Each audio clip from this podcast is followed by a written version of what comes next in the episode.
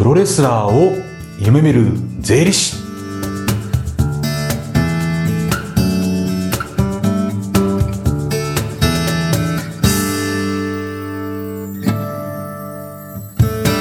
山中智文税理士事務所代表の税理士山中智文です。専門は、え、相続税、え、相続対策及び相続税の申告を専門としております。今日のテーマは名義預金。あんまり耳慣れない言葉かもしれません。名義預金ということのお話をさせていただきます。名義預金とはどういうものか。今日は3つのポイントについてお話をさせていただきたいと思います。まずは1つ目。名義預金のご説明です。名義預金。これは名義が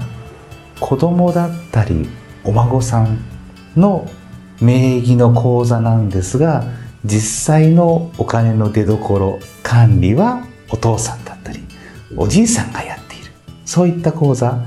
子供預金とか言った方が馴染みあるかもしれないですね。はい、といった感じで、まあ、あの名義子供の名義なんだけども、えっと、ずっと親がコツコツお金を貯めているっていうそういったような言葉あの口座を、えー、総称として名義預金という言い方をします。この名義預金のポイントというか問題点なんですけれども、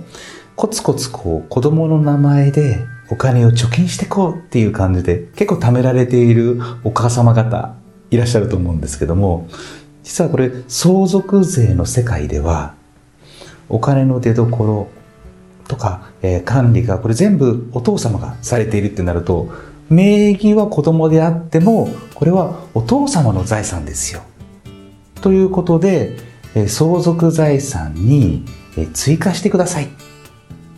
ていうようなそういう話が指摘が出てきます。これ結構あの一般人の認識とその税務署の指摘がずれてるところがあるんですけどもえもう子供も小さい頃からコツコツずっと子供の口座に貯めてるからこれ子供のお金でしょ。って言ってもいやそうじゃないです。お金の出所お父さんなんで。これはお父さんの相続財産です。っていうところで結構その認識のずれがあるので、えー、今日ご注意いただきたいなと思って今日そのお話をさせていただこうと思います。よくご質問を受けるのはえ年間110万円までだったら贈与税かからないんじゃないの？とかね、はい、よくお話を受けるんですけどもあれも贈与っていうのはあくまで贈与契約。あげるよありがとうもらったよっていうのがお互い意思疎通して初めてできる契約なんですね。そういう契約ならいいんですが子供のために子供の口座にお金を貯めている。でもお子様は今いくらもらったかを全く知らない。これは開けたけれどももらったよありがとう。これがないんです。なのでこれは贈与じゃないですよ。なので金額が110万円以下であろうとそもそも贈与になってないのでまたこれはもう贈与のもっと手前またこれはお父さんの財産ですよ。っていうようなそういうやり取り税務署との認識のズレがよく出てくるところです。それを防ぐ意味ではもしちょっとお金をあげたもらったっていう場合には、えー、ちゃんと契約書に残してね贈与契約書とかあるんですけどもそういうのに残してちゃんと書面に残して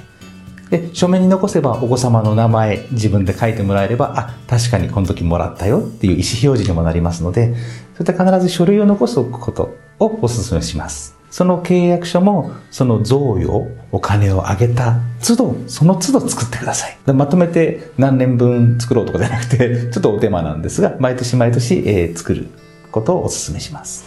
一応契約を作って、で、まあ、そのまんま、えっと、現金で置いておくっていうケースもあると思うんですが、そうすると現金は、これ誰の現金ってなかなか見定めがつかないので、えっと、できれば契約をして、で、その上で子供名義の口座に振り込んでもらう。っていうと、銀行のあの口座にも記録残りますし、契約書も残ってる。というので、これは、あの、振り込みでやっていただくことをお勧めしてます。今ご説明した名義預金、実際にどういう時にその名義預金になるのかのポイントをお話したいと思います。それが2つ目です。その今言った名義預金口座をど誰が管理しているのか。具体的には通帳、印鑑とか、あと入出金、誰の意思で動かせる状況か。によって変わってきます。まあ、これがもうすでにお子様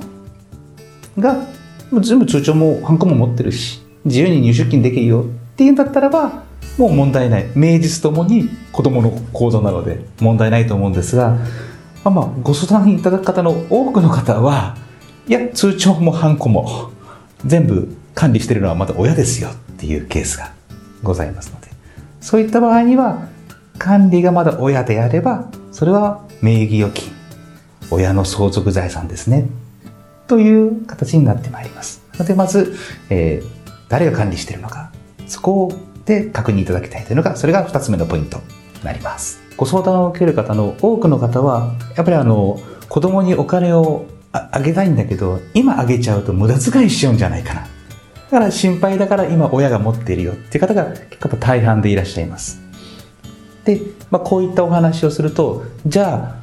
あ、ね、相続税かからないように、じゃあもう子供に管理移しますよっていう方がいらっしゃるんですが、もしこれから管理を移そうと思ってる方いらっしゃいましたら、えー、ぜひお気をつけいただきたいことがおります。それが今日3つ目のポイントなんですが、これから管理を子供に移すといった場合に、えー、いくつか気をつけるべきポイントがあるんですが、ちょっとそこを取り違えてしまうと、まあ、その時に移す時に余計な税金がかかってしまったりとか、追徴課税とかっていう話も出てきますので、そういったことがないように、ね、ご気をつけいただきたいので、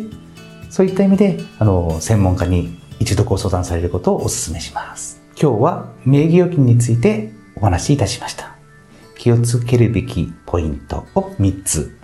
最後おさらいしたいと思います。はい。まあ、1つ目は、まあ、あの、名義預金のご説明をしました。え名義が子供であっても管理が親であるようなそういった口座はちょっと相続財産に入ってしまうよというのがその一つ目のポイントです。で、じゃあ二つ目、誰が管理しているのか。これによって、えー、名義預金かどうかの判断が出てまいりますので、まずそこをご注意ください。もしまだ、えー、管理を親がしているよ。これから、えー、子供に移すよといった時のポイント。それが三つ目です。いろいろそこで税金の問題、ね、あの、贈与税の問題などが出てまいりますので、そこは事前に移す前に専門家にご相談することをお勧めします。以上3つが本日のポイントとなります。